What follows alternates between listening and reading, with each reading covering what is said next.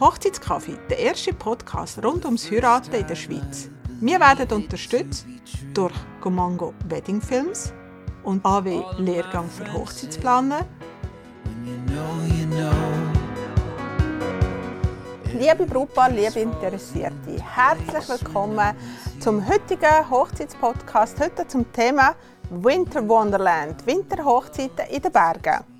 Mein Name ist Kathi Pelosato, ich bin Hochzeitsplanerin und Schulleiterin bei der AW.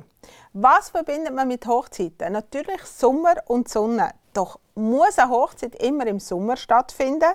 Kerzen, Schnee, Punsch, warme Schoki, auch das können wunderbare Bestandteile einer Hochzeit sein. Nein, aber Copy-Paste von einer Sommerhochzeit, das geht auf keinen Fall. Denn so verliert man natürlich Flair. Aber was macht so eine Winterhochzeit aus und was muss man alles beachten? Das möchte ich heute mit Maria Redlich besprechen. Sie ist Marketingverantwortliche beim Hotel Arosa Kulm in Arosa. Denn was verbindet man mit, Ho mit Hochzeiten oder mit Winterhochzeiten mehr als Berge und Schnee? Schön, dass du heute einen virtuellen Kaffee mit mir nimmst, Maria. Ja, vielen Dank für die Einladung. Ich freue mich sehr, dabei zu sein. Also, wo Arosa liegt, ich glaube, das müssen wir nicht groß erklären und nicht groß besprechen. Aber warum sind deiner Meinung nach Winterhochzeiten zwar im Trend, aber fristet so ein, bisschen ein Stiefmütterchen-Dasein in der Hochzeitsbranche? Ja, also ich glaube, dass äh, viele Pärchen, die den Traum ähm, der Hochzeit träumen, denken dann sofort an äh, schönes Wetter, also ich sag mal Sonne und äh, vielleicht sogar auch See oder Meer oder Strand.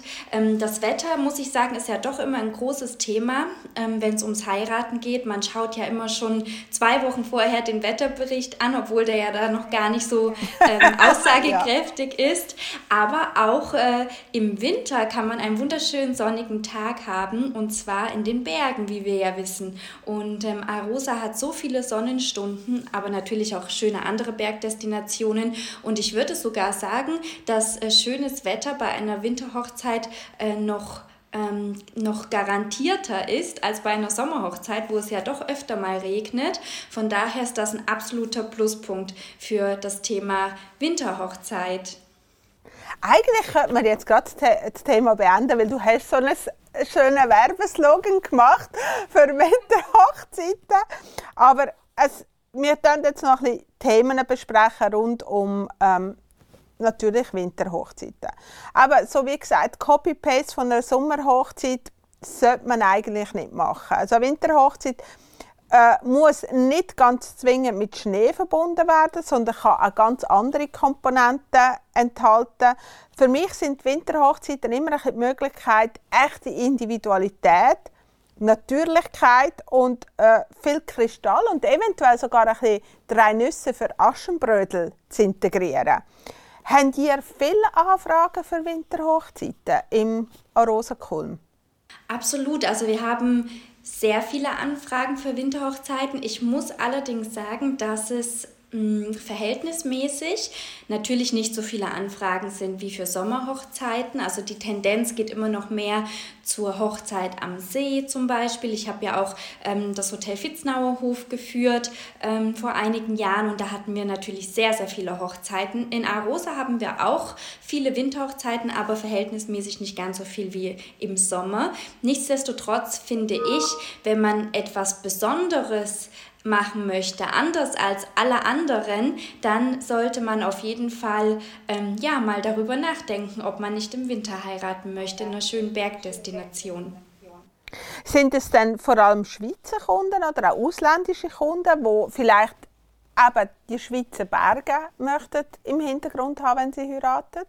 Also wir hatten bis jetzt nur Schweizer Kunden oder ein Pärchen Schweizer mit einem ausländischen Partner zum Beispiel, aber wohnhaft in der Schweiz. Ich hatte aber sogar auch schon Anfragen aus China ähm, für eine Winterhochzeit. Da hat es aber dann irgendwie an den Auflagen ein bisschen äh, gehapert. Gescheitert. Aber nichtsdestotrotz ähm, sind es, muss ich sagen, vor allem Schweizer Gäste, die äh, eine Winterhochzeit bei uns im Arosa Kulm Hotel feiern möchten. Und äh, die Wintersaison ist ja eure Hauptsaison. Das heißt, ihr habt auch ganz viele Gäste im Haus im, im Winter. Ähm, wann ist der beste Zeitpunkt äh, für so eine Winterhochzeit? Der Dezember ist ja eher so ein bisschen der Weihnachtsstressmonat. Ihr habt aber so ab Oktober November unter Umständen so Schnee? Oder sollte man lieber so Richtung Februar gehen? Was ist so ein deine Empfehlung? Wann ist die beste Zeit, um, um zu heiraten in den Bergen im Schnee? Also Schneesicherheit in Arosa ist vor allem nach Weihnachten gegeben. Also wir hatten die letzten Jahre den ersten großen Schnee meistens schon im Oktober, der geht aber dann wieder weg. Mm, von daher und zu Weihnachten kann es auch manchmal noch recht warm sein, da hatten wir auch manchmal schon Schneeregen, aber im Januar, wenn es dann so richtig schön kalt ist und ähm, der Schnee dann auch liegen bleibt, das muss ich sagen, ist für mich die beste Jahreszeit für eine Winterhochzeit. Man hat meistens sehr sonnige Tage, kalt, kalte Tage, daher auch sehr sonnig, aber eben viel Schnee. Und es ist eher so die Low Season, das Januarloch, ähm, wo natürlich jetzt nicht ganz so viele Gäste sonst in die Ferien gehen. Und von daher eignet sich die Zeit sehr, sehr gut. Und ich finde es auch schön für die Gäste, dann hat man nach Weihnachten und Silvester etwas, worauf man sich freuen kann, eine Hochzeit, die ansteht. Und von daher ist das für mich der perfekte Zeitpunkt. Aber äh, du sagst jetzt gerade Low Season, das heißt, äh, es ist natürlich so, es ist eine Hauptsaison. Das heißt, Preise sind eher hoch. Also könnte man dort dann auch ein bisschen schauen, mit wann tut man es durchführen, wenn ihr gerade eben nicht High Season habt im Winter. Ja, auch die Wintersaison, was zwar unsere Hauptsaison im Jahr ist, aber unterteilt sich in Hoch- und Nebensaisons oder Zeiten. Beispielsweise haben wir meistens bis ähm, zur ersten Januarwoche sehr, sehr gut zu tun, weil da eben noch Ferienzeit ist. Man kann es wirklich an die Schulferien knüpfen. Und dann so die zweite, dritte Januarwoche ist eher so ein kleines Januarloch und nachher zieht es ab Ende Januar, Anfang Februar wieder an. Dann äh, kommt ja auch die Zeit der, der ähm, Skiferien schon wieder. Mhm. Und da würde ich sagen, ist es nicht absolut... Ähm, gäbig, eine Winterhochzeit zu machen, weil wir auch sehr oft Mindestaufenthalte haben ähm, von drei Nächten oder vielleicht sogar fünf Nächten und daher eignet sich die Zeit nicht so gut. Hingegen dann ab Mitte März wieder, dann hat man schon wieder leicht frühlingshafte Temperaturen und trotzdem noch die Schneesicherheit in Arosa, ist dann auch wieder eine schöne Zeit für eine Winterhochzeit. Bis wann haben ihr denn Schnee in der Regel? In, oh, lang, in lang. Also wir schließen das Hotel meistens Mitte April, also so nach Ostern. Und da haben wir immer noch so viel Schnee. Und bis der dann mal geschmolzen ist, ist es meist Anfang Mitte Juni. Ähm, aber Schneesicherheit bietet natürlich auch Rosa. Es gibt aber auch äh, Bergdestinationen, die einfach heutzutage halt keine Schneesicherheit mehr bieten können, aus den uns bekannten Gründen. Äh, im Unterland kann man aber auch sehr schöne Winterhochzeiten feiern, in Villen, in Herrschaftshäusern.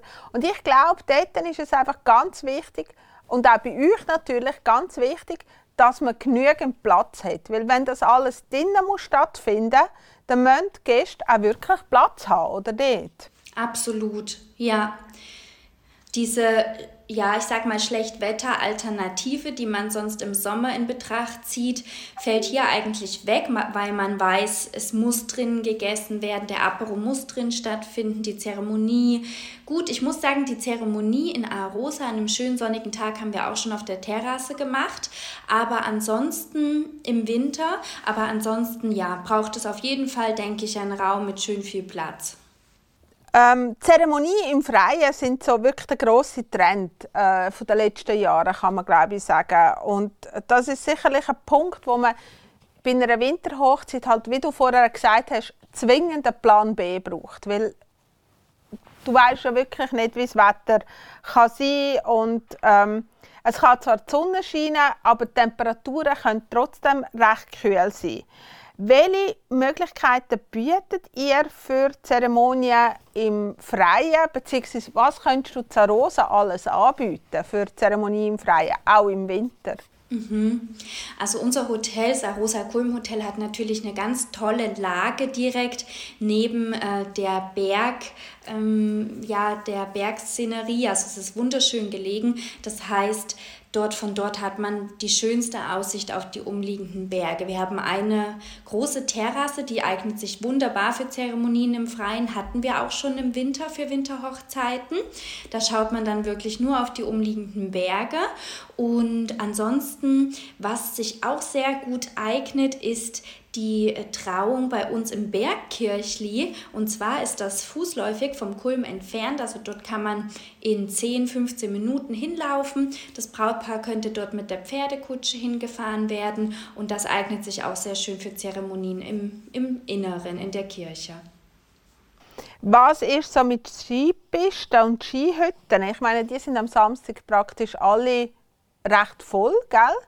Ähm, Gibt es dort Möglichkeiten oder sagst du, mm, das würdest du weniger empfehlen?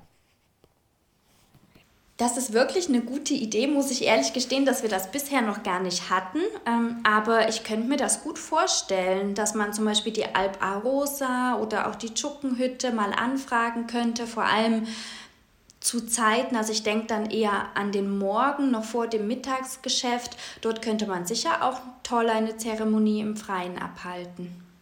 Oder eben kurz vor Schluss, gell, am Abend, dass man mit dem letzten Bändchen, weil dort ist es ja eher ruhiger, gell? Oder dann halt nur ein Bändchen ähm, extra bestellt. Das ist natürlich auch ähm, wichtig.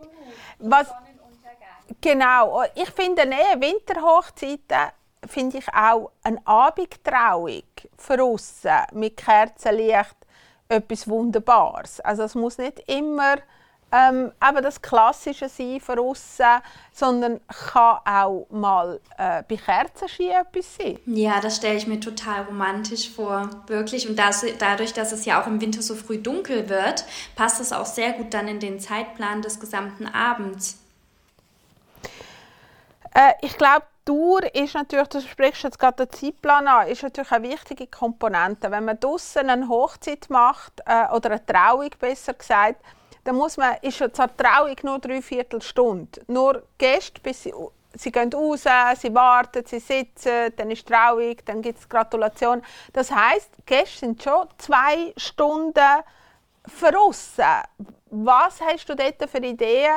Aber äh, Decken, äh, wie sagt man, Wärmeflaschen, was, was, was geben dir für Tipps an euren Brautpaaren, die das allenfalls machen also, was wir auf jeden Fall verteilen, sind Wärmflaschen, wenn das gewünscht ist.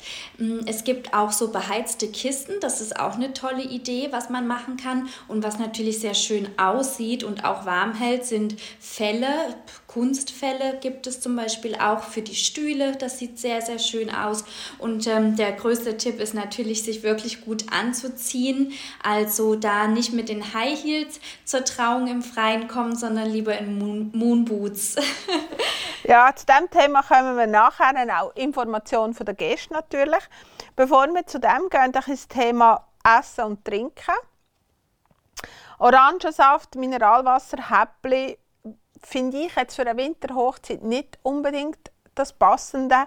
Ich finde, der, der, der, Winter, der Herbst, der bietet so viele tolle Möglichkeiten, wo, wo, wo auch spezieller, wo auch dem entsprechend passend sind. Also es kann auch mal ein Käsefondue sein oder ein Fondue Chinois, ein Raclette-Abend. Es kann zu einem Aperitif auch mal warme Maroni geben, Punsch, die Schokibar, die man kennt.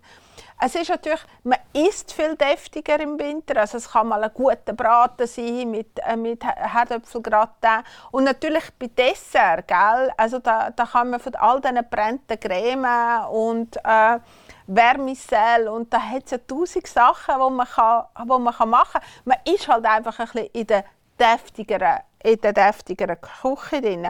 Was habt ihr schon alles angeboten zum Thema Apero? Was hast du dort für Ideen, die du gerne mal erzählen würdest? Also, als ich dir gerade so zugehört habe, ist mir schon das Wasser im Mund zusammengelaufen. Ähm, das, das sind wirklich diese Gerichte, die wir auch anbieten für Winterhochzeiten. Also es, äh, so, so oder so sind das äh, Gerichte, die wir im Kulm bei uns in Arosa anbieten. Also bei uns gibt es kein Hummer und Kaviar oder Fisch aus dem Meer, sondern wir haben eine sehr regionale Küche, eine sehr saisonale Küche und das möchten wir natürlich dann auch unseren Gästen gern weitergeben für Bankette oder Hochzeiten. Und man kann da wirklich was ganz Uriges machen, was ähm, dann auch außergewöhnlich ist, weil ich glaube, die wenigsten Gäste würden zu einer Hochzeit, ähm, ich sag mal, vielleicht so einen Feuertopf auf der Terrasse im Dunkeln erwarten oder Gulaschsuppe oder Gerstensuppe. Und das ist eigentlich genau das, was aber dann gut ankommt.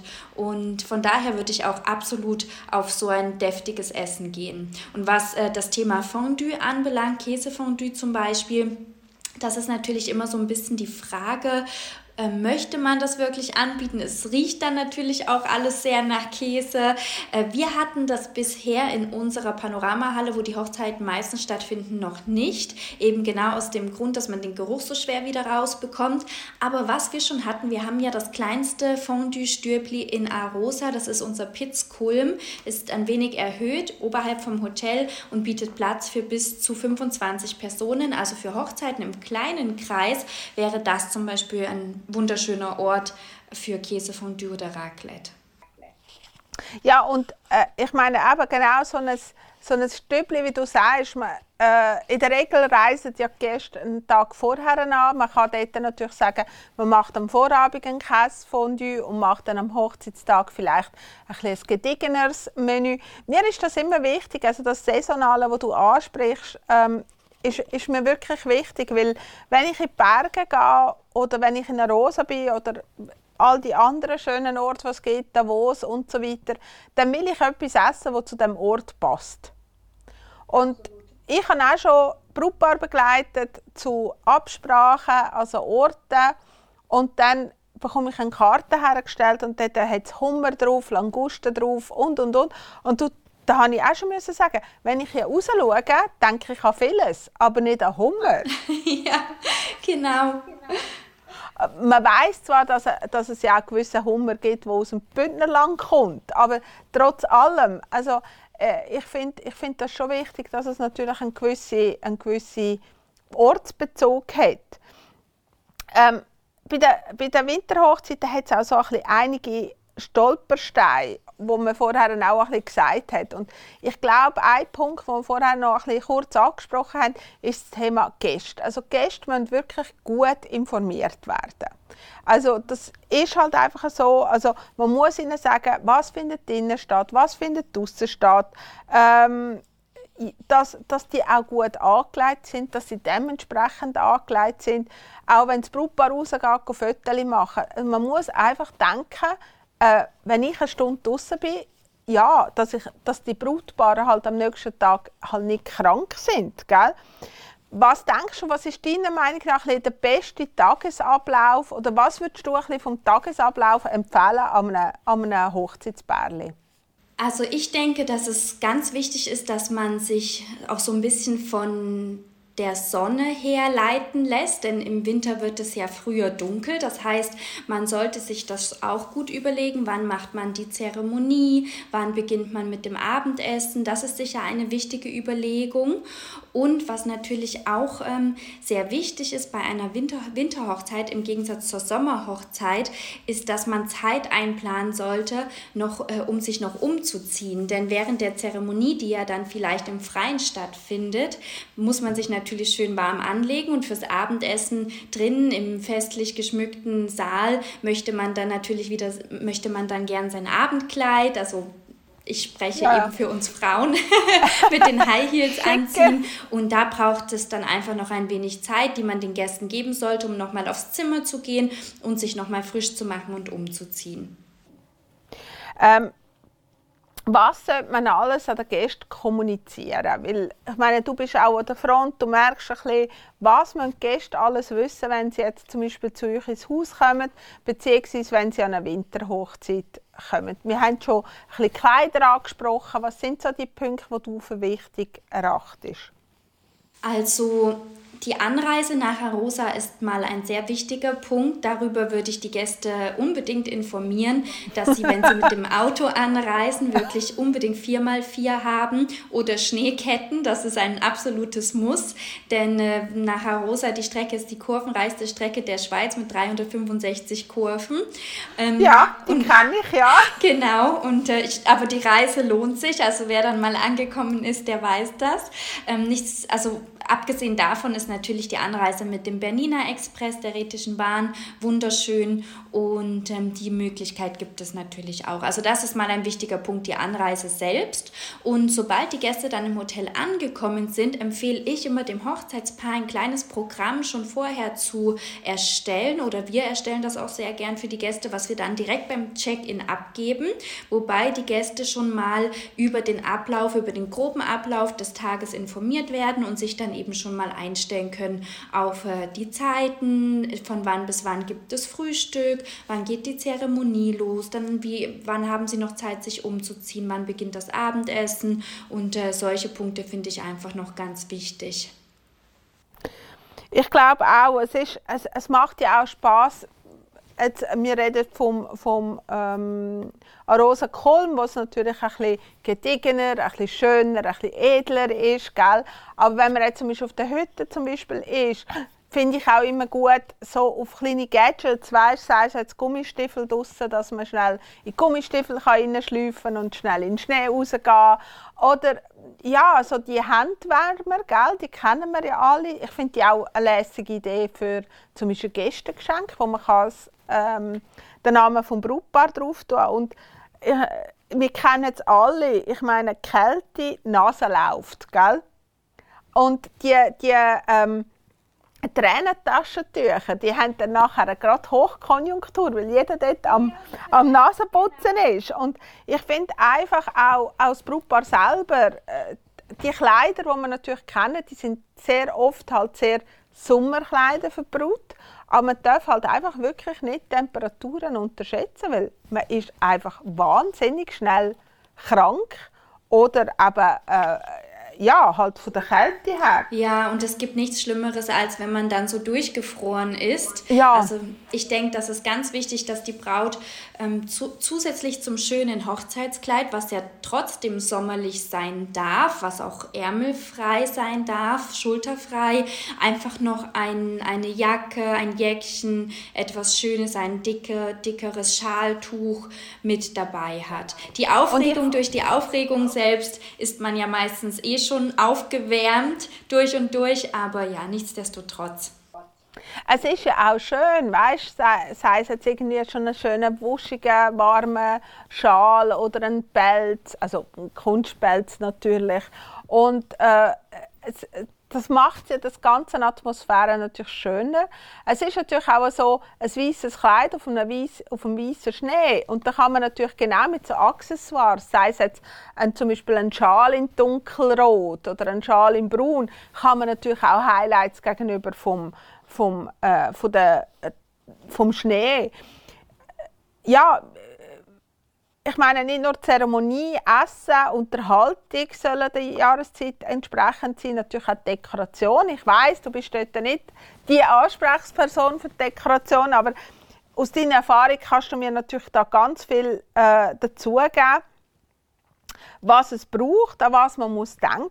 Äh, Weihnachtszeit ist zwar vielleicht jetzt nicht gerade die ideale Zeit, jetzt, um zur Rosa eine Winterhochzeit zu machen, aber ich, ich denke auch an, bei uns an klassische Weihnachtsfarben, grün, rot, gold, wo man natürlich kann, etwas rund um Weihnachten machen kann.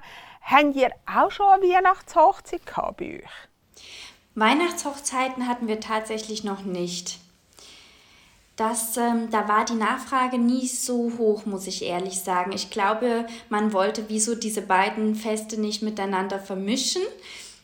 Was ich mir jetzt noch schön vorstellen könnte, wäre eine Hochzeit in der Vorweihnachtszeit. Also wenn gerade jetzt so Ende November die Weihnachtsmärkte beginnen und man kommt so in diese weihnachtliche Stimmung, dass man dann etwas macht, das könnte ich mir schon noch schön vorstellen. Und dann natürlich auch mit der weihnachtlichen Deko, wie du es angesprochen hast, Rot, Gold, Dunkelgrün, das fände ich ganz toll. Und sonst, wenn es dann Richtung Januar, Februar, März geht, hatten wir bisher auch wunderschöne Dekorationen, dann schon eher in den Farben Weiß, Grün gehalten, also so weiß, grün, braun, was einen so an Tannen erinnert. Ähm, das finde ich immer sehr schön. Was dann natürlich nicht so gut passt, sind diese ganzen äh, Frühlings- und Sommerblumen. Ähm, aber auch da muss ich ehrlich sagen, das ist dann der Geschmack, dem Geschmack des äh, Brautpaares überlassen. Aber wir hatten bisher dann doch eher immer vor allem Weiß, was auch dominiert hat und was so an die Schneeflocken erinnert hat in Arosa. Man muss natürlich bei Weiß oder auch hellblau muss man natürlich ein bisschen aufpassen, dass es nicht plötzlich kalt wird. Mhm. Weißt? Und ich finde zum Beispiel eine, eine, eine Winterhochzeit, da kann man sogar mit Deko ein bisschen runterfahren und dafür mit ganz vielen Kerzen arbeiten. Weil im Sommer ist es ja bis um 10 Uhr am Abend hell. Also Kerzen kannst du zwar anzünden, aber ja. sie brennen einfach. Aber im, im Winter geben natürlich Kerzen, vor allem auf Tisch und wenn es so ein bisschen Licht ist, natürlich ganz schöne warme Atmosphäre. Und das finde ich natürlich etwas sehr Schönes. Aber eben aufpassen mit so hellblau und grün, also hellgrün, weil das natürlich schnell mal kalt wird, so Eisprinzessinnenmäßig und ja, dann haben auch die Leute plötzlich kühl, gell? Also es ist, da muss man natürlich schon ein bisschen aufpassen. Und du hast gesagt, jetzt wirklich so klassische Sommerblumen oder Sommerblumen, dort muss man halt einfach wirklich dort, es hat auch im Winter sehr schöne Blumen, Amaryllis. Gegen Januar, Februar hat es Ranunkeln, es hat Tulpen. Und das ist auch wunderschön, weil die, das sind Blumen, die sonst den Rest des Jahres eben nicht hat. Also man kann dort natürlich auch etwas Besonderes. Und lustigerweise sind die Blumen ja immer in so kräftigen Rottönen, weil das natürlich dann wieder Wärme, Wärme erzeugt. Äh, Brautkleider haben wir auch schon ein bisschen angesprochen und die Schuhe sind natürlich etwas, was die Brut muss anpassen auf, aufs Kleid und von der Höhe her, man muss halt da ein bisschen, ein bisschen aufpassen, um, äh, um, um nicht plötzlich dann äh, das Kleid zu lang sein oder zu kurz sein oder wie auch immer, das äh, kann vieles sein. Habt ihr bei euch dann haben die Brautpaare, die zu euch kommen, auch Lust, die richtige Winterhochzeit zu machen oder kommen sie einfach und ja, ich sage jetzt mal eben, sie so Copy-Paste Sommerhochzeit machen? Nein, gar nicht. Sie haben sich bewusst dazu entschieden, im Winter zu heiraten, mit allem, was dazugehört. Also es ist wirklich so, dass da schon ein Hintergedanke dabei war und dass die Braut dann auch wirklich ähm, eben mit einem schönen Pelz oder Kunstpelz angezogen war und die Pferdekutsche im Schnee war dabei und die Winterdekoration. Also ähm, es war wirklich bewusst so entschieden und ich glaube, das ist auch ganz wichtig, dass man, dass man das auch fühlt und dass man auch weiß, worauf man sich einlässt und dass man sich ja vielleicht auch einfach abheben möchte von den Kollegen, die eben sonst alle immer im Sommer heiraten. Was sind denn das für Gäste, die hauptsächlich gekommen sind? Sind das Querfeldi oder haben die irgendeinen Bezug zum, zum ja, Winter? also viele haben einen Bezug zu Arosa oder überhaupt einen Bezug zu den Bergen, weil äh, es einfach für sie weil, sie, weil es sie immer in die Berge zieht oder schon gezogen hat. Viele haben in Arosa auch die Kindheit in der Ferienzeit verbracht, dort Skifahren gelernt, verbinden schöne Erinnerungen mit Arosa oder mit den Bergen. Und da muss man schon sagen, die meisten Gäste haben einen Bezug dazu. Die haben sich ganz bewusst dafür dann auch entschieden. Und das merkt man auch. Ähm, sie sind dann einfach wirklich überglücklich, den schönsten Tag ihres Lebens dort zu feiern, wo sie sich einfach wohlfühlen. Ja, wir haben jetzt ganz viele Punkte angeschaut. Ich liebe Winterhochzeiten. Ich finde, man könnte noch mehr machen. Es, ja, Äh, du hast am Anfang so ein, Statement gebracht äh, zu den Winterhochzeiten und ja, es ist eine wahre Alternative zum, zum, zu der Sommerhochzeit und im Sommer finden sonst schon so viele Hochzeiten statt. Man kann sich ein bisschen abheben, wie du gesagt hast. Man kann sagen, hey, äh, alle anderen heiraten Mai bis September und ich heirate im Januar. Es hat auch noch andere gute Tricks dabei. Es ist natürlich so, dass die Dienstleister im Sommer meistens komplett ausgebucht sind. Und so kann man natürlich aus einem Repertoire von super tollen Dienstleistern. Ich sage nicht, man kann günstiger heiraten, weil das wäre falsch. Es wäre auch ein falscher Grund, glaube ich, zum dann heiraten. Aber sicherlich hat man die Möglichkeit, ganz viele Dienstleister, die sonst ausgebucht sind, zu buchen. Ähm, ja, man kann auch den Wunsch und die Idee eigentlich freien Lauf lassen, um dem Tag auch ein einen besonderen Rahmen zu geben. Äh, du hast es eigentlich schon ein bisschen am Anfang gesagt, aber nochmal ein kleines Plädoyer oder dein, absolutes Argument, äh, warum man Winterhochzeiten machen sollte und warum das eigentlich ja, eine tolle Alternative wäre. Das ist es wirklich. Für mich ist es eine Winterhochzeit, das ist für, ist für mich so der Inbegriff von Romantik. Also wenn ich an Winter in den Bergen denke, dann stelle ich mir vor, einfach diese Gemütlichkeit, dieses Heimelige und wenn man das verbinden kann mit seinem Partner und den Menschen, die einem lieb und wichtig sind, dann glaube ich, kann das wirklich ein ganz schöner und besonderer Tag werden, den man selbst und auch die Gäste niemals vergessen. Herzlichen Dank, Maria, dass du äh, für das Gespräch zur Verfügung gestanden bist.